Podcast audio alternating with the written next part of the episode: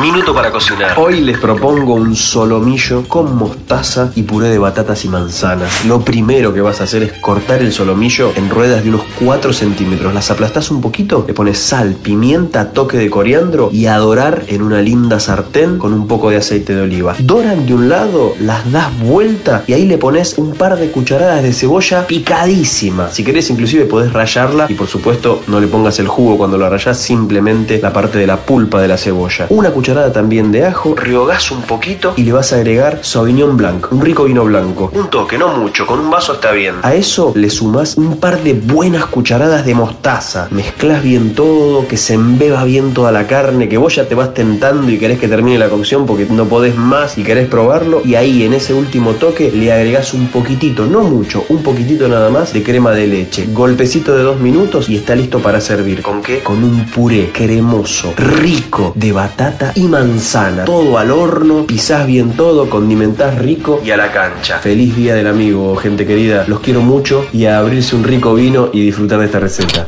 El minuto para cocinar se disfruta más con un rico vino alambrado de Bodega Santa Julia. Pasaron cosas.